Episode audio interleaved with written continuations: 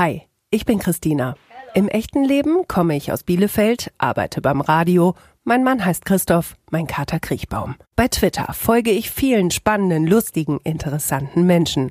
Wie sind die denn im echten Leben? Haben die was zu erzählen? Ich horch mal.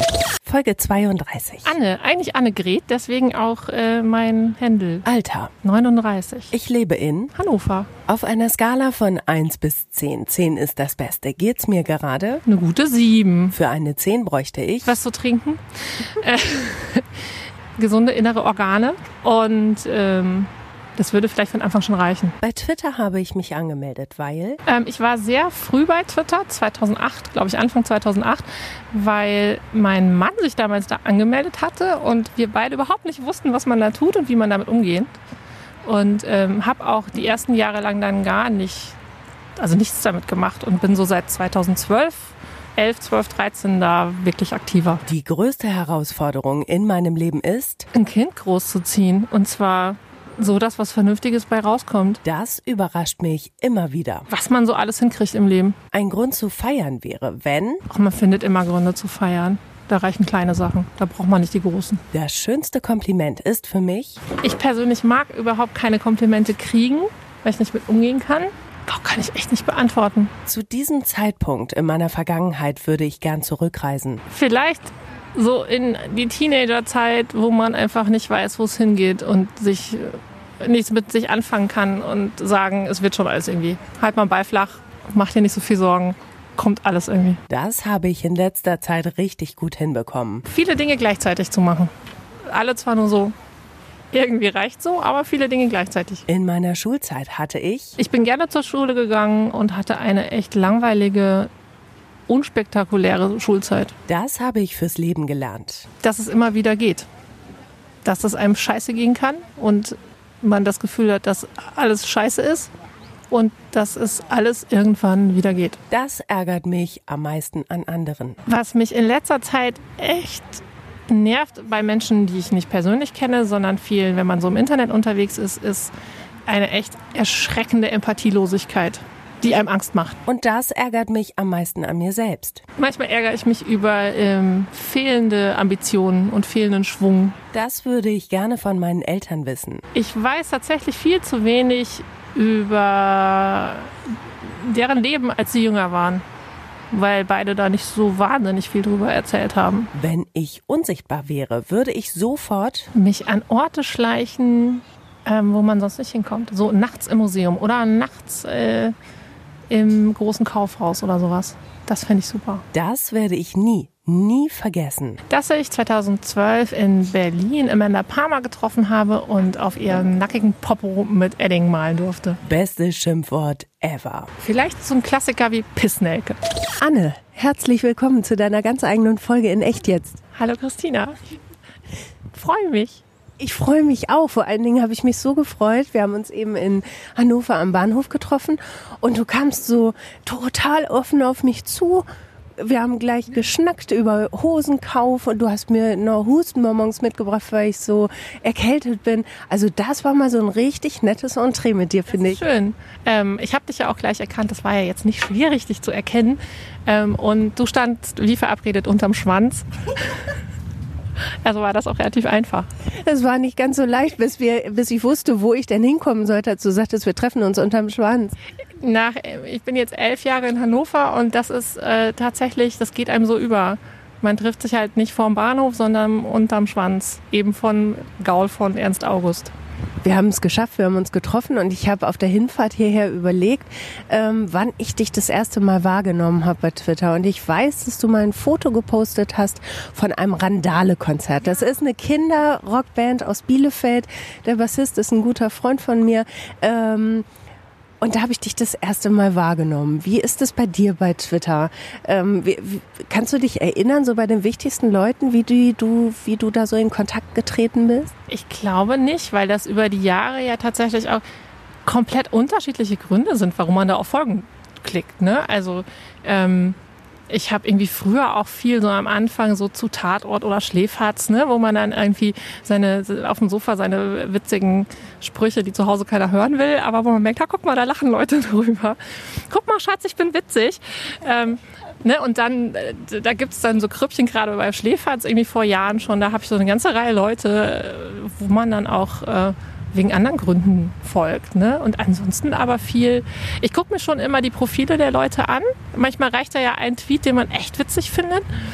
Und ich gucke aber schon erst und scroll so ein bisschen, was haben die sonst noch so. Und gerade, äh, also politisch auch ist ja schon wichtig, weil wenn da irgendwas ist, wo ich denke, ähm, nee, dann kann der noch so witzige äh, Sachen äh, tweeten, dann möchte ich mit den Menschen da einfach in meiner kleinen Blase nichts zu tun haben.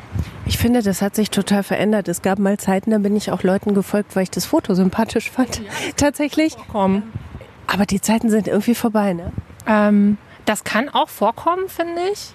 Ähm, aber nichtsdestotrotz, ich glaube fast immer, außer es sind jetzt irgendwelche Prominenten, wo man weiß, wo die stehen und so, ähm, schaue ich mir schon ganz gut an und entfolge auch nach einer Zeit wieder, wenn ich merke, oh, also entweder jemand retweetet komische Sachen oder postet Kalendersprüche am laufenden Band und irgendwelche Sonnenuntergänge mit Keep on Dreaming oder so. Oder, wird halt politisch äh, auf einmal in eine Richtung ausfallend. Da gibt's, also da reicht manchmal eine schräge Sache, wo ich denke, äh, nö, das brauche ich nicht. Dafür ist es nicht da, dafür habe ich einfach in der Hand, wem ich da folge und wen ich blockiere und ähm, wie ich sage ja, wie ich meine kleine Bubble, meine Theke, an der ich mit den Leuten sitze, da aufbaue. Das ist ein schönes Bild mit der Theke. Ähm, und das ist ja bei Twitter anders als im echten Leben. Da kann man sich äh, diese Thekenmannschaft äh, finde ich, schneller zusammenwürfeln. Im echten Leben hast du ja oft dann auch mit Menschen zu tun, die du eben nicht so schnell von deiner Theke verbannen kannst, oder? Ja, das ist ja das Praktische. Also es ist ja auch so, dass man irgendwie manchmal schon ins Diskutieren kommt mit Leuten und manchmal auch denkt, nee, das kann ich jetzt so nicht stehen lassen. Äh, aber auch ganz oft sagt so, oh, ja, brüll du mal hier ins Nichts, ich muss nicht reagieren. Das ist so unverbindlich. Äh, und das ist manchmal natürlich nicht gut, aber an vielen Stellen ist das einfach, ich mache die Regeln. Und wenn ich finde, ich muss dir jetzt hier nicht antworten auf deinen geistlosen Kommentar, dann tu es halt nicht. Wo ist Twitter für dich denn verbindlich? Gibt es auch verbindliche Momente? Also ich kenne ähm, manche persönlich. Also das sind also Freunde von mir sind bei Twitter. Meine Cousine ist bei Twitter, mit der ich auch viel irgendwie interagiere dort, wo ich manchmal denke, wir tauschen uns manchmal mehr da aus als so per WhatsApp oder so. Und ähm, natürlich, also auch wenn Leute einen kennen, ähm, man ist nicht mehr so pseudonym. Schön. Ähm, ne? Also man ist schon, ich äh, muss mich auch manchmal zurückhalten äh, und mir sagen, ich, ne, das ist öffentlich, was das ist. Und das ist in, in dem Sinne ist es schon verbindlich, weil man natürlich so ein Bild von sich zusammenpuzzelt, wo man dann denkt, ähm, naja, das muss schon irgendwie das auch sein, wofür ich stehe. Und ich muss das okay finden. Und vielleicht löscht man auch mal wieder Dinge, weil man denkt, ah, das ist, ne? also insofern ist es schon verbindlich, einfach weil es öffentlich ist. Ich kann mich noch total gut erinnern, als ich, oh, wir haben Kaffee gekriegt, ah, wunderbar. Ähm, als ich angefangen habe, habe ich, wollte ich die Bildzeitung ein bisschen beschimpfen und ich habe immer gedacht, ich erzähle nie, niemals irgendetwas Persönliches von mir, niemals. So fängt es, glaube ich, an. Ich glaube, so fangen viele Leute an. Auch so, ach, da kann man Nachrichten folgen. Das ist ja auch ganz praktisch. Man weiß immer die Dinge zuerst. Das merke ich so im im echten Leben, das auch so Sachen, die dann irgendwann durch Facebook oder per WhatsApp kommen. Oder so, ja, das habe ich vorgestern schon bei Twitter gelesen, Leute, da müsst ihr früher aufstehen. Ähm, und das, das fängt ja oft so an. Ne? Das ist ja ein Medium für auch, ach, man folgt irgendwelchen Bands oder man folgt äh, irgendwelchen Museen oder so für Neuigkeiten und Nachrichten und weiß nicht was. Aber ich glaube, das zieht viele Leute rein. Ich glaube, das ist tatsächlich für viele so eine Einstiegsgeschichte. Und ähm, man wird ja auch manchmal persönlich mit Leuten, die man gar nicht kennt. Total persönlich, wo, wo, wo ich bis heute immer noch denke, wie abstrakt ist das? Ich erzähle euch hier irgendwas und ich bin mir überhaupt gar nicht im Klaren, äh, wer das alles liest und dann kommt man in Interaktionen und ich finde das aber das Tolle daran. Weil ähm, auch wenn das immer nur Ausschnitte von Persönlichkeiten sind, da sind doch viele Menschen, die ich total nett finde. Wo ich denke, also ich habe ich habe zum Beispiel Leute kennengelernt, mit denen ich Postkarten hin und her oder per Päckchen gemacht und ähm, irgendwie, wo ich auch denke, oh, wenn ich es mal schaffe, die zu treffen, würde ich die auf, auf jeden Fall treffen. Ähm, und ähm, man kriegt nur einen Ausschnitt von den Leuten, aber ich glaube, dadurch, dass die Leute ähm, da es tatsächlich schaffen, so unterschwellige kleine Persönlichkeitshäppchen zu posten. Es ist eben nicht das große Bild und es ist nicht Instagram schicki, sondern die Leute sind oft sehr ehrlich, sehr das ist so eher so low-key Alltagsquatsch, den man da ähm, verbreitet. Und das ist ja irgendwie das, mit dem du, äh, worüber du mit den Leuten an der Theke oder ne, also beim Kaffee auch quasseln würdest. Und ich, vielleicht ist es das, was dann dazu führt, dass man merkt, oh Mensch, das sind Leute, die denken über so Alltagsquatsch ähnlich wie ich. Und das macht dich vielleicht dann gerade sympathisch. Also dieses Thekenbild, das merke ich mir. Das finde ich, find ich wirklich gut. Hast du schon mal Leute von Twitter im echten Leben getroffen? Ja, habe ich. Ähm, wir haben das mal vor Jahren hier gemacht. Das ist manchmal, ähm, das ist nicht einfach, weil äh, man bastelt sich halt ein Bild von den Leuten. Und ähm, es kann auch sehr zäh werden, wenn man merkt, so, man hat sich nicht so richtig viel zu sagen. Aber wir haben uns einmal hier mit einem Kreis von Leuten getroffen und das war äh, ein ganz netter Nachmittag, der nicht so gelaufen war. Ich wurde dann krank, ich konnte dann leider irgendwie, wollten abends noch weg, das klappte dann nicht. Und, ähm, aber äh, ja, Einzelne schon. Ich habe auch Einzelne damals ähm, ähm, auf äh, das Modell muss ich jetzt ein bisschen ausholen. Das ist diese Geschichte mit Amanda Palmer, die ich 2012 in äh, Berlin treffen durfte. Ähm, da habe ich halt Leute vorher auch schon bei Twitter getroffen, die ich dann auf diesem Konzert getroffen habe, auf diesem Event, wie immer man das nennt. Und ähm, da habe ich zum Beispiel auch äh, meine Freundin Steffi, die auch bei Twitter ist, äh, kennengelernt überhaupt. Und dann das Erste, was wir, glaube ich, abends gemacht haben, war auch die Twitter-Händel auszutauschen. Also das war so der erste Kanal. Äh, und dann sind wir am nächsten Abend gleich zusammen Bier trinken gegangen. Das war sehr nett. Dann haben wir gemerkt, dass wir zehn Minuten voneinander entfernt wohnen in Hannover und uns in Berlin da getroffen haben. Und seitdem sind wir beste Freunde und das ist die schönste Kennenlerngeschichte überhaupt. Und ja, also es gibt so verschiedene Wege. Ne? Manchmal triffst du die Leute zuerst, manchmal sagt man oder schafft man es ja auch Leute davon zu überzeugen, dass das Spaß macht bei Twitter. Viele habe ich nicht überzeugt, die ja. verstehen es nicht. Aber manchmal, also die, die Reihenfolgen sind ganz unterschiedlich. Aber wo wir jetzt schon bei diesem Event, bei diesem Konzert sind, vielleicht noch mal eine kleine Einordnung für alle, die Amanda Palmer nicht kennen. Und wie kam es dazu, dass du ihr auf dem Pöter gekrickelt hast? Also das ist äh, die Sängerin von den Dresden Dolls. Ähm, die äh, irgendwann angefangen hat, Solo-Sachen zu machen. Äh, ich habe da die schon ein paar Jahre verfolgt, weil ich die Band sehr, sehr gerne mag. Und die hat damals, das war so 2011, 2012, ähm, sehr intensiv Twitter genutzt und auch sehr, sehr persönlich mit ihren Fans. Total toll. Also die hat das wirklich sehr äh, auf eine Art und Weise zur Kommunikation mit ihren Fans genutzt, wie das, glaube ich, wenige Künstler machen. Und die hatte dann eine Kickstarter-Kampagne für ihr neues Album.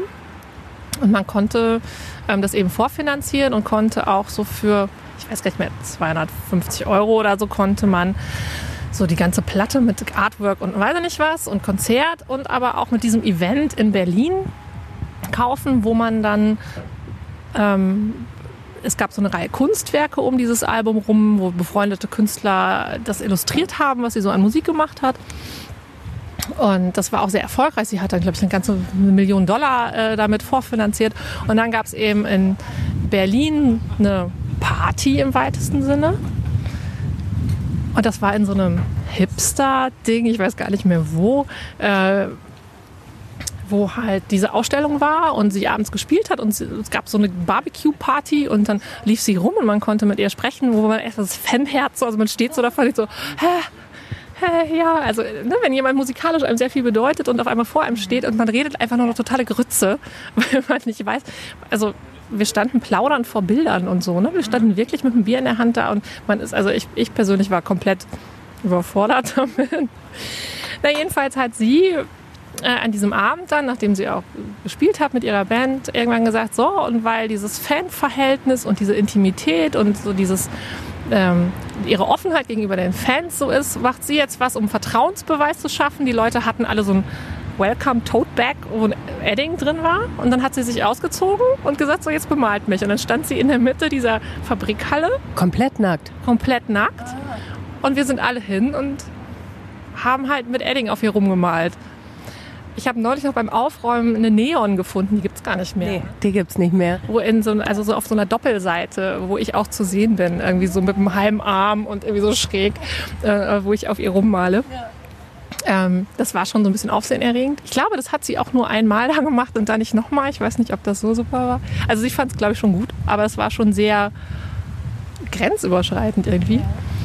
Und jedenfalls an dem Abend ähm, habe ich mit Leuten gequasselt. Ich war halt auch alleine da und es waren viele Leute alleine da, weil es einfach recht teuer war. Und ähm, habe mit jemand gesprochen, ach, wo kommst du her? Und so und sagt, na, ich komme aus Hannover und da dreht sich neben mir jemand um, ich auch. Und dann haben wir uns verquasselt an dem Abend. Und wie gesagt, wir haben dann festgestellt, dass wir keine zehn Minuten zu Fuß auseinander wohnen. Und ähm, haben uns gleich am nächsten Abend in Berlin abends auf ein Bierchen verabredet. Und ja, seitdem sind wir beste Freundinnen. Und das ist äh, ganz bemerkenswert gewesen. Also dieser Abend war auf viele Arten und Weisen bemerkenswert, aber man merkt dann schon, wie so kleine Dinge, das verändert ja das Leben. Also wir waren jetzt dieses Jahr wieder zusammen in Urlaub. Wir, äh, wir sind halt... Äh, auch äh, ihr Mann und mein Mann, wir sind einfach gute Freunde zusammen. Und das hat äh, dieses, dieser eine Moment, wo sie sich umdreht und sagt, ich auch. Ist das nicht abgefahren? Das ist echt schräg, weil sie hätte fünf Sekunden später kommen können und ich hätte diese Person nie getroffen, ne? so eine wichtige Person in einem, im, im Leben. Und das macht einem schon bewusst, äh, was für kleine Stellschrauben äh, so hier und da gedreht werden und wie viel Einfluss das darauf hat, wo du jetzt sitzt. Das sind so die großen Momente irgendwie, glaube ich, im Leben, ähm, ja, die so viel ausmachen und die können jederzeit überall lauern. Das äh, stelle ich mir also oft vor. Ne? Irgendwo kann jetzt ein großer Moment kommen, ähm, der vielleicht was verändert oder was bewegt oder so. Ja, oder auch also so Entscheidungen, ziehe ich jetzt hierhin, studiere ich dies, ne? also auch recht früh im Leben schon. Und ähm, dann irgendwie auch so Dinge, wo ich jetzt denke, naja, im Moment treffe ich ja solche Entscheidungen auch für mein Kind. Ne? melde ich sie jetzt in dem Kindergarten an, wo sie diese Leute trifft. Äh, und da trifft sie unter Umständen ihre beste Freundin, die die beste Freundin bleibt fürs Leben, über die sie mal, ähm, was weiß ich, kennenlernt. Ja, und ich ja auch. Also ich habe ja auch äh, darüber, über ihre Freunde dann wiederum Eltern kennengelernt, die jetzt meine Freunde sind. Und ähm, ja, das sind eigentlich Entscheidungen, die man aus ganz anderen Gründen trifft, die aber für große Bereiche im Leben ähm, schon bestimmen, wo man steht, wer man, also wie man trifft, wie man sein Leben auch lebt und verbringt. Was ich so am Tag tue, mit wem. Ähm, das puzzelt sich so irgendwie zusammen, ne? Ja. Das passt auch ein bisschen zu dem, was du gesagt hast. Ähm, warte mal, ich muss noch mal gerade gucken, wie hast du das jetzt gesagt? Ähm, das habe ich fürs Leben gelernt. Da hast du gesagt, es geht immer, es geht immer wieder, auch wenn man es sich nicht vorstellen kann, es ist scheiße. Und aber irgendwann kommt ein Punkt, eine Stellschraube und dann geht es wieder. Ja, das klingt jetzt auch so irgendwie so hochtrabend, als hätte ich Gott weiß welche Schicksalsschläge hinter mir. Habe ich eigentlich nicht. Ähm, aber ich habe zum Beispiel ähm, mit 28 die Diagnose Morbus Crohn bekommen und war da auch sehr krank und äh, war auch so krank, dass man denkt, ey, der Körper ist echt im Eimer. Und ähm, man kann sich überhaupt nicht vorstellen, wie das alles mal wieder ähm, normal werden soll. Und es wird normal. Was, was ist Morbus Crohn? Ich habe mich damit noch nie beschäftigt. Was macht das? Das ist eine chronisch entzündliche Darmerkrankung. Ähm, also man muss sich das so ein bisschen vorstellen wie äh, halt Magen-Darm-Grippe, aber immer. Also mal mehr, mal weniger.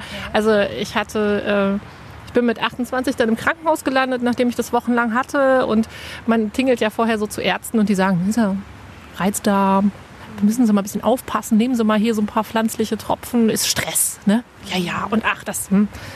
äh, das hatte ich ein paar Jahre so milde und dann hatte ich es mit Karacho und dann hat mich das ins Krankenhaus gebracht. Und da lag ich dann ein paar Wochen und dann hieß es ja, das ist jetzt chronisch und wir müssen mal schauen. Wir wissen auch nicht. Mal gucken. Und dann wird man mit Cortison erstmal vollgepumpt, was nicht schön ist. Und dann muss man sich erstmal so sortieren und denken, ja, okay, das habe ich jetzt. Man hat auf einmal so ein Label und ähm, weiß nicht, man ist nur empfindlich und irgendwie so ein bisschen kränkelig, sondern ja, man hat eine Krankheit. Und weiß ja auch nicht so, wo führt, also, wo führt einen das hin? Was macht das jetzt mit einem? Und ähm, das kommt immer so schubweise. Das heißt, man kann wochenlang, monatelang, jahrelang manchmal eigentlich ganz okay durchs Leben gehen. Äh, es kann einen aber auch so weghauen. Also ich hatte Phasen, dann isst man halt Kartoffelbrei und Slim Fast, damit man irgendwas zu sich nimmt. Und ähm, dann nimmt man halt auch mal dolle ab und dann kommen die Leute und sagen, Mensch, du hast aber abgenommen. Und dann sagt man, ja, danke. mir geht's aber scheiße. Dann nimmt man Cortison, dann nimmt man ganz viel zu, dann kommen die Leute und sagen, das sieht aber ganz schön schlecht aus. Und dann denkt man, ja, aber eigentlich geht's mir gerade wieder besser. Irgendwie, irgendwie auch nicht. Und ähm, das ist so ein Auf und Ab irgendwie. Und ähm, es ist schon schwer, weil man weiß, man muss immer mit so einem Schlag rechnen. Also es kann halt immer sein, am Anfang, gerade am Anfang weiß man ja nicht so richtig, oh, jetzt geht es mir mal richtig gut, seit Wochen irgendwie alles in Ordnung, ich kann alles essen, ich habe keine Schmerzen, ich renne nicht ständig zur Toilette und dann geht man zum Arzt, so zur Routineuntersuchung und der sagt, ja, ja, aber Sie wissen schon, dass das chronisch ist und ne, wollen wir mal jetzt nicht den Tag vor dem Abend loben und so.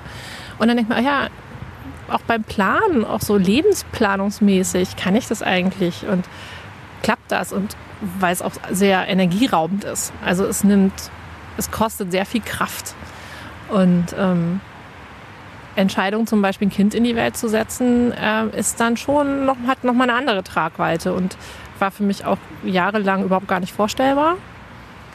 Und als es mir dann längere Zeit gut ging und mein Mann und ich gesagt haben, hm, vielleicht jetzt und die Ärzte sagten, ja, wenn dann aber jetzt. Und ähm, rechnen Sie sich jetzt nicht zu viel Chancen aus. Also das ist, kann auch, ne? Hm. Und dann hat das geklappt und wir haben ein gesundes, tolles Kind bekommen. Und ähm, das war eine gute Entscheidung und das war ein Riesenglück. Und äh, trotzdem, äh, ne, dann jetzt kommt immer so die Frage auch, ja, wollt ihr denn nicht noch ein zweites? Und ich, sag, ich bin sehr froh, dass ich es geschafft, mein kaputter Körper es geschafft hat, dieses wunderbare, kleine, hübsche, schlaue Wesen auf die Welt zu bringen, gesund. Vor allen Dingen gesund, weil man ja auch Angst hat, dass man könnte es vererben. Ich möchte das Schicksal jetzt nicht nochmal herausfordern. Und es ist schon so, dass ich immer denke, im Moment geht es mir ganz gut, ich nehme meine Medikamente und ähm, aber so dieses, dieses zu wissen, man weiß nicht, ich weiß nicht, ob ich arbeiten kann, bis ich 65 bin. Keine Ahnung ich stelle mir das so ein bisschen so vor, als würde halt immer im Hintergrund irgendwie was lauern und mal springt es nach vorne und äh, mal ist es nicht da und ja, und es ist halt, es kann ganz schnell gehen. Und ich sage ich hatte jahrelang Ruhe und dann geht es einem eigentlich ganz okay. Es kann aber auch innerhalb vom halben Tag sein, dass du denkst, scheiße. Wie gehst du da mental mit um? Also jetzt mal abgesehen von der körperlichen Ebene ähm, zu wissen, okay, da ist was. Wie, wie hast du das für dich so auf die Kette gekriegt? Ähm, ich glaube, bei mir ist, äh, ich bin faul. Also ich bin energiesparend manchmal, auch zu Lasten anderer Leute, was nicht so einfach ist. Aber es geht nicht anders.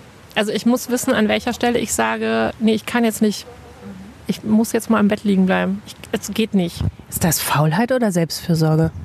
Ich glaube, die Grenzen sind echt schwierig und fließend. Also eh, Selbstfürsorge, ja, auf jeden Fall, weil das ist auch, dass ich versuche ähm, zu sagen, nee, das, das ist mir zu viel. Das muss man auch lernen zu sagen, nee, das, äh, das klappt nicht oder äh, ich arbeite jetzt Teilzeit mit Kind und, und das muss auch reichen. Ich könnte mir gar nicht vorstellen, äh, da diese wenigen Phasen, die ich habe, für mich noch aufzugeben, weil ich die brauche, so als tatsächlich Energiereserven. Und die sind halt auch manchmal aufgebraucht und es ist echt schwer, auch wenn man weiß, es ist vernünftig, da äh, auf sich aufzugeben, nicht zu sagen, man ist jetzt faul, weil man doch im Bett liegt und der Mann putzt die Bude. Und man denkt, oh, schon wieder, sorry. Fällt dir das schwer, dann ähm, tatsächlich zu sagen, es geht nicht, ich schieb's auf deine Schultern, was auch immer es ist. Also es ist immer mit einem schlechten Gewissen behaftet dann auch. Ein bisschen schon. Ich hatte es gerade letzte Woche wieder. Ich kriege alle acht Wochen Infusionen mit dem Medikament, was Gott sei Dank gerade super wenig Nebenwirkungen hat. Aber die Nebenwirkungen, dass ich ähm, einfach total knülle bin an dem Tag und auch noch an dem Tag danach und habe an dem Tag äh, eine Mutter aus dem Kindergarten gebeten, ähm, meine Tochter mitzunehmen. Ich sage, bring sie mir bis zur U-Bahn. Die wohnen halt so auf dem Weg. Äh, ne, das liegt auf dem Weg. Und ich sage, ich hole sie an der U-Bahn ab, aber ich muss nicht einmal noch durch die halbe Stadt fahren und sie holen. Und die sagte, ach Mensch, ich bringe sie dir nach Hause, ist doch gar kein Problem. Und dann denkt man schon so, ja, irgendwie war das jetzt echt okay. Für sie ist es ja wirklich offenbar keine große Sache, aber irgendwie denkt man, oh, man hat jetzt dafür, dass man einfach noch eine Stunde länger auf dem Sofa liegen kann, was auf andere abgewälzt. Und ähm, ich glaube nicht, dass sowas ohne schlechtes Gewissen geht. Ich frage mich manchmal, ob dieses sich zuständig fühlen, schlechtes Gewissen haben, ähm, nein, komm, ich mach schon, ob das ein Frauending ist. Voll. Ich glaube schon. Ähm, ich finde es total schwierig, diese Männer-Frauen-Dinge generell. Das ist ja so ein Thema. Das, aber an der Stelle, äh, ich glaube, dass es auch was mit sich beweisen zu tun hat. Ne, man hat irgendwie alle Bälle, die man jongliert und das, was ich glaube ich auch vorhin gesagt habe, ne, was man hinkriegt, viele Dinge gleichzeitig zu machen, wenn auch alle nur so irgendwie klappt schon. Ich glaube, das ist auch so was, man versucht, die Fäden in der Hand zu halten, weil man auch nicht Verantwortung abgeben will. Ähm, und dann eher sagt, ach komm, ja, ich mach's. Also ich, das merke ich, glaube ich, im, im Berufsleben auch. Das sind dann irgendwie so Sachen, wer schreibt denn äh, jetzt die Geburtstagskarte für Kollege XY und sammelt das Geld ein? Äh, und meine Kollegin und ich gucken uns immer an. Wir sind zwar ein Drittel Frauen bei uns im Team, aber eben nur ein Drittel und es sind immer die Frauen, die solche Sachen machen. Was machst du beruflich, kurz eingegrätscht? Ich bin äh, in einer Softwarefirma und arbeite da als technische Redakteurin. Macht meine beste Freundin auch, ja. Äh, ihr habt immer es schwer in eurem Job, höre ich, ne? akzeptiert zu werden innerhalb einer Struktur. Ja, man ist halt immer derjenige, der am Ende rumnörgelt. Also ich bin in der Qualitätssicherung. Da ist man sowieso immer derjenige, der am Schluss nochmal meckert. Und dann ist es halt, ähm, man macht ja immer den Spagat zwischen ähm, so einem, einem Ziel, dass man möchte, dass Menschen Dinge verstehen, dass, man, dass das einfach geschrieben ist und arbeitet natürlich viel mit äh, äh Menschen aus der IT zusammen, die, äh, ja, wo jetzt Schreiben nicht zu deren Kernkompetenzen gehört, was okay ist. Ähm, deswegen finde ich es auch ganz spannend. Ich schule äh, auch mit meiner Kollegin zusammen und äh, das macht mir total Spaß. Also ich finde, dass gerade äh, Leute, die offenbar nicht so ein Händchen für Sprache haben und auch keinen Bock dazu, ähm, denen so ein Handwerkszeug oder auch so Regeln an die Hand zu geben, äh, um zu sagen, so schreibt ihr das auch nicht Nerds das verstehen und nicht Leute, die mit diesen Begriffen jonglieren können, so wie ihr, äh, so ein bisschen da durchblicken. Das ist eigentlich das Schöne daran. Nochmal kurz zurückgesprungen zu dem sich zuständig fühlen, komm, ich mach schon Ding.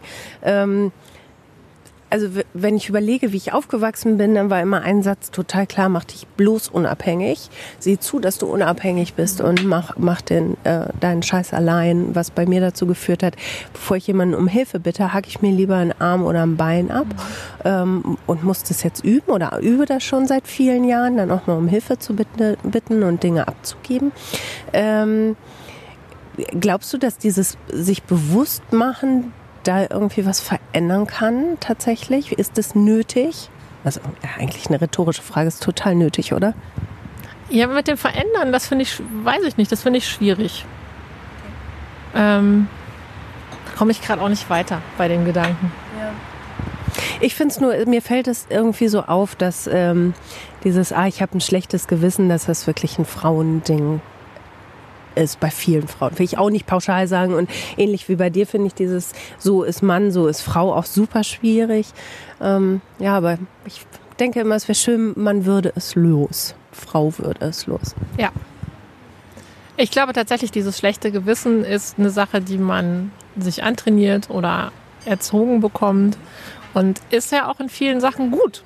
Also ich finde, das, das ist in vielen Punkten auch wichtig. Äh, also dass man nicht so einen Ego-Trip fährt und sagt, irgendeiner wird das schon für mich erledigen. Da bin ich schon schön selbst für verantwortlich. Und äh, man muss ja auch versuchen, eine Balance zu wahren. Ne? Also wenn ich an einer Stelle viel nehme, ne, dann muss da auch, also das geht irgendwie für alle Beziehungen im, äh, im Leben, egal mit welchen Menschen. Ne? Ich kann nicht immer nur nehmen. Also und wenn ich das tue, dann muss irgendwann klar sein, dass das Gegenüber das nicht äh, gutiert. Und vielleicht mehr oder weniger äh, dann einen das auch spüren lässt oder darauf reagiert. Es ist die Balance. Ja. Also kommen wir, glaube ich, immer wieder drauf. Ne? Es bleibt bei der Balance. Bist du ein ausbalancierter Mensch? Ähm, nee, ich glaube nicht. Ich schlag schon, glaube ich, ab und zu mal in die Extreme. Ja. Wo? Stimmungsmäßig. Also ähm, ich gehe mir manchmal selber damit auf den Keks, dass ich das merke, dass man mir anmerkt, ob ich gute oder schlechte Laune habe. Also auch so im, im Büro oder so, wo ich schon, wenn ich gute Laune habe, wenn ich mich freue, dann freue ich mich. Und wenn ich nicht gut drauf bin und nicht gefrühstückt habe und die Sitzung wieder drei Stunden geht und ich keinen Kaffee kriege, dann werde ich, glaube ich, echt ein Arschloch. ja, also mich nervt es dann selber, aber ich kann es in dem Moment auch nicht ändern. Dann habe ich halt Kacklaune und dann müssen ein paar Leute da durch. Das kann sich aber total schnell ändern. Also es kann auch tatsächlich, ähm, ne, manchmal, ne, man rennt gestresst durchs Büro von einem Termin zum nächsten und denkt so, oh, die Uhr hängt einem im Nacken, weil man ja noch das Kind aus dem Kindergarten holen muss. Und dann ist tatsächlich so, dann hole ich meine Tochter ab und dann ist das auch weg. Dann höre ich Bibi Blocksberg und spiele Lego und äh, dann sind andere Dinge wichtig und die sind viel schöner wichtig. Und dann kann ich sowas auch relativ schnell, glaube ich, wieder hinter mir lassen. Im Fragebogen hast du gesagt, als ich gefragt habe, das schönste Kompliment ist für mich, mm, oh, mm, weiß ich nicht, kann ich gar nicht so gut mit umgehen. Was ist da los? Kann ich überhaupt nicht. Ähm, ich glaube, das ist, wenn man sich so mit so einer Mittelmäßigkeit abgefunden hat im Leben. Und ich bin echt, ich habe da äh, auch schon drüber nachgedacht, ich bin echt so ambitionslos. Ich, ich habe nicht so Ziele im Leben oder irgendwas. Und wenn man sich in vielen Dingen mit, mit mittelmäßigem Aussehen, mittelmäßigem Erfolg, mittelmäßig, dann ist es schwierig, wenn Leute einen auf einmal auf was hinweisen, was sie außergewöhnlich finden. Und ich ähm, ich bin immer total überfordert damit, wenn Leute mir irgendwas sagen. Ich habe mal, ich war mal in einem Seminar und da muss man ja oft so diese Psychospielchen machen, ne? Und so, was ist einem aufgefallen an dem anderen?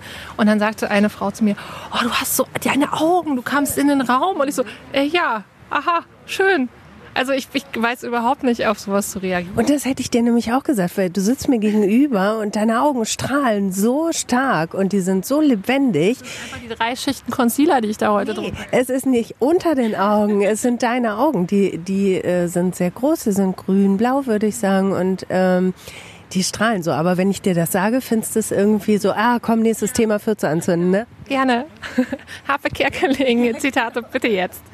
Das ähm, mit der Mittelmäßigkeit, das erinnert mich gerade ein bisschen an Folge 1 mit Herrn Supersonic, den du ja auch kennst. Ähm, der sagte, Mittelmäßigkeit ist gar nicht scheiße. Ähm, wo ich immer nachgefragt habe, äh, Mann, ist das nicht auch ein bisschen tief stapeln? Gibt es nicht irgendwas von dem, wo du sagst, nee, da finde ich mich wirklich richtig gut? Wie ist das bei dir? Ich glaube, also das ist tatsächlich echt schwierig. Ähm, ich glaube, ich kann viele Dinge ganz okay. Na, das sind so Sachen wie, ich finde, ich glaube, ich mache meinen Job ganz gut okay. Äh, ich kann irgendwie Instrumente spielen ganz okay. Ich glaube, ich bin eine ganz gute Mama. Da bin ich vielleicht mehr als okay, da finde ich mich gleich. Das ist vielleicht was, wo ich sage, wobei das jetzt auch wieder so ein Mutterkult-Ding wird, wo ich dann denke, ich definiere mich ja jetzt nicht nur über das Mutter. Nee, es geht ja um ein, ein Ding, wo du sagst, da bin ich gut. Das, da finde ich mich gut, da finde ich mich richtig gut. Ich kann super Bücher vorlesen. Ich äh, habe in den letzten fünf Jahren sehr viele Bücher vorgelesen. Und äh, mache das total gerne und das macht einen glücklich und das macht Spaß und ich glaube, das kann ich auch gut. Siehst du, jetzt hast du was ja. aus mir rausgelockt, was ich gut kann. Oh, wie schön. Das ist doch gut. Ähm, ich habe da viel drüber nachgedacht in letzter Zeit, was ich gut kann und habe mich ähm, nicht auch nicht ganz so leicht getan, aber wenn man es dann erstmal hat, finde ich, ist es auch irgendwie schön. Ich finde das schön, wenn ich sagen kann, ich kann das, Gott. Ich war gerade äh, diese Woche auf einer Klausurtagung. Ich bin Betriebsrätin und da waren wir eben auf so einer Tagung mit Moderation auch, wo es dann auch darum geht, was, was würde denn fehlen, wenn ihr nicht dabei wärt im Team und was sind denn eure Stärken? Wo alle immer sitzen und denken, oh Gott, oh Gott, jetzt wollen wir wieder das machen. Und ähm, wo man ja auch manchmal die Sachen sehr zäh rausziehen muss, aber dann hinterher sich doch ein bisschen besser fühlt, ne? wenn man ähm, sich und, und sei es, dass man jemandem was Nettes gesagt hat. Und ähm, gleichzeitig, ne, da hatten wir auch dieses Thema, da musste ich tatsächlich, als wir das gemacht haben, schon an den heutigen Tag denken, weil es darum ging, äh, dass die Moderatorin so Zettel hinlegte mit irgendwie so Motti, Mot, Motto, Mottos, Motten, mit Motten, mit Motten. Ähm, und äh, sagte so, jetzt nehmt euch mal spontan eins raus, was euer Lebensmotto sein könnte. Und dann sitzt man dann so. Und dann habe ich irgendwas genommen. Ich glaube, es war et kütt wie et kütt. Ja. Wo ich dachte, ja, das ist ja irgendwie ganz brauchbar. So hier immer erstmal ein bisschen ballflach und erstmal ja. durchatmen und mal gucken, ist vielleicht nicht alles so schlimm, wie es immer am Anfang erscheint. Und dann fragte sie hinterher, hast du denn ein Lebensmotto? Und ich dachte, wer hat denn Lebensmotto? Und dann fangen auf einmal andere Leute an und sagen, ja, mein Lebensmotto ist dies und der andere sagt, mein Lebensmotto ist das. Und ich dachte, haben alle Menschen ein Lebensmotto? Hast du ein Lebensmotto? Ähm, ich, ich würde nicht sagen, dass ich ein Lebensmotto habe, aber ich gebe dir jetzt mal meinen Ring. Oh. Kannst du es, warte, guck mal, was da drin steht. Im Ring? Eingraviert? Das ist sehr witzig. Was steht da? da steht et kütt wie et kütt. Also ja, es gab mal eine Zeit in meinem Leben, da hatte ich dieses Motto tatsächlich. Es ist schon sehr, sehr viele Jahre her, ist jetzt ein bisschen witzig. Ähm, ja, et kütt wie et kütt steht in meinem Ring. Ja. Schön, das ist lustig. Aber ich, find, ich glaube nicht, dass man wirklich ein Lebensmotto braucht. Das, das hat ja immer auch was von Wandtattoo, ne? Ähm. Ja, da habe ich so eine gesunde Aversion gegen. Das hasse ich auch auf Twitter. Menschen, die diese Kalendersprüche, also nicht die Menschen, um Gottes Willen. Nein, aber ähm, so eine Flut von Durchhalteparolen und äh, ach ja, so Motivationsquatsch finde ich immer ganz schrecklich. Und Empathielosigkeit, hast du gesagt. Ja, das ist was, was ich lustigerweise, das hat man ja im privaten Leben nicht so, weil man sich ja hoffentlich mit Menschen umgibt, die zu Empathie in der Lage sind. Sonst sollte man sich vielleicht nicht mit ihnen umgeben. Ähm, aber das ist so, was mir in den letzten Jahren einfach auch in sozialen Medien so aufgefallen ist, ähm, dass man eben mit diesen Menschen konfrontiert ist, die man entweder so nicht kennt oder diese Seite von Menschen nicht kennt. Das kann ja auch sein. Ähm, dass man gerade in der Flüchtlingsdebatte oder so in der so politischen Großwetterlage manchmal denkt, boah, das sagen die doch jetzt hier nicht wirklich. Und äh, ne, wenn man letzten Sonntag sich angeguckt hat, wie Menschen wählen, und man denkt, irgendwie, es kann doch alles nicht wahr sein. Also was geht in diesen Menschen vor, die so kalt und ne, empathielos und, und äh, unmenschlich und ohne Mitgefühl durch die Welt stiefeln. Was, also durch welche Welt stiefeln die? Und das macht mich richtig, äh, das erschreckt mich. Und auch diese komplette Ratlosigkeit, wie man damit umgeht, erschreckt mich. Und äh, das ist dieses, ähm, also ich kenne solche Menschen nicht und dann denkt man, vielleicht wäre es doch mal interessant, mit jemandem zu reden, der ne, zum Beispiel ins Internet schreibt, absaufen. Oder der irgendwo auf der Demo steht und absaufen brüllt. Und dann denke ich, nee, ich will gar nicht mit denen reden. Also, ne, dieses. Ähm, aber das, das entsetzt mich tatsächlich. Und das nimmt mir auch so ein bisschen die Hoffnung, dass wir irgendwie nochmal die Kurve kriegen, wenn es tatsächlich so viele Menschen gibt, ähm, bei denen dieses Gefühl, ähm, zu kurz gekommen zu sein und irgendwas beweisen zu müssen politisch, äh, so weit geht, dass sie an der Stelle auf ähm, ihre Mitmenschen scheißen. Und das finde ich einfach erschreckend.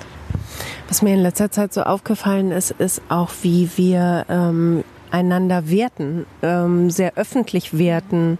Ähm, Menschen, von denen man meint, dass man sie kennt oder Menschen, mit denen man vielleicht Umgang hat. Ähm, gerade bei Twitter, ne? Und dann werden Screenshots gepostet und ähm, dann wird ganz stark gewertet. Das tut tut jeder von uns. Wir werten alle, aber es wird so viel öffentlich auch gewertet und damit natürlich auch eine Stimmung gemacht, ne? Ja, und ich glaube, das ist, ähm, das ist wieder so ein Ding. Ne? Twitter ist eine Öffentlichkeit und ähm, jeder, der sich da bewegt, dem muss das irgendwie klar sein. Trotzdem sind auch manchmal äh, auch Leute, die ich, wo ich, die ich eigentlich sympathisch finde und wo ich eigentlich denke, ne, die sind auf der Seite der Guten, äh, machen dann Dinge, wo ich denke, pff, ist das jetzt fair? Ist das jetzt nett? Ist das jetzt nötig? Also ist das so auch dieses, kann man da bitte nicht mal einmal durchatmen und Dinge nicht so ernst nehmen? Also gerade dieses, auch bei, gerade bei Twitter, Sachen nicht so ernst zu nehmen. Und auch einfach mal zu sagen, jo, finde ich doof, aber muss ich jetzt nicht kommentieren. Ähm, Sind die Scrollfinger zu langsam geworden? Ähm, Bleibt man zu lange hängen ähm, und er erhitzt sich? Ist auch zu pauschal gefragt, ne? Das ist ja auch manchmal okay. Das ist ja auch manchmal gut. Also bei manchen Themen geht mir das ja auch so. Da habe ich jetzt Bock dann auch irgendwie mit Leuten zu diskutieren. Und ähm, manchmal passiert das ja auch, dass man selber versehentlich irgendwas anstößt. Ich habe irgendwann mal was, da ging es um Streik und um, um Bahnstreik und um Leute, die dann sagten, können die nicht am Samstag streiken? Wo ich dachte so, Leute, oder das müsste man verbieten. Wo dann geht so ein bisschen, also ich habe Politikwissenschaft studiert und bin dementsprechend dann auch so ein bisschen, dass ich an der Stelle, also ich möchte euch jetzt hier mal kurz was erklären. Und das, ich weiß noch, dass das einmal dann so eskaliert ist, dass ich am Anfang da noch mitdiskutiert habe und dachte, Leute, das kann doch nicht euer Ernst sein, so funktioniert das hier nicht bei uns. Oder wisst ihr überhaupt, was Streiken ist? Wer da, ne? Und, so. und irgendwann denkt man aber, oh, jetzt ist aber auch gut. Jetzt, jetzt, nee, ich kann nicht hier jeden, ich kann nicht mit allen diskutieren. Und das ist ja das Schöne bei Twitter, dann hört man einfach auf. Ja. Im Notfall blockt man oder löscht den Tweet oder so und dann kann man sich da auch wieder rausziehen. Wie ist es im echten Leben bei dir mit einer äh, Situation, die dich vielleicht anpiekst? Du hast Beef mit deinem Mann, mit einer Freundin. Wie verhältst du dich dann da? Weil da kann man dann ja nicht den Tweet löschen oder das Gesagte irgendwie wegwischen. Ich glaube, dass ich nicht sehr konfliktfähig bin. Also ich vermeide, glaube ich, eher. Äh, also ich, das sind keine Dinge, die ich gerne mache. Auch wenn man weiß, man muss mit jemandem sprechen und irgendwie eine Ansage machen oder oh, so ein unangenehmes Ding klären und dann auch noch irgendwo anrufen, wo man weiß, irgendwie, oh, das wird jetzt doof, das hasse ich. Ich gehöre auch zu den Menschen, die zum Beispiel nicht gerne telefonieren. Das ist, ich finde es auch mal sehr schön.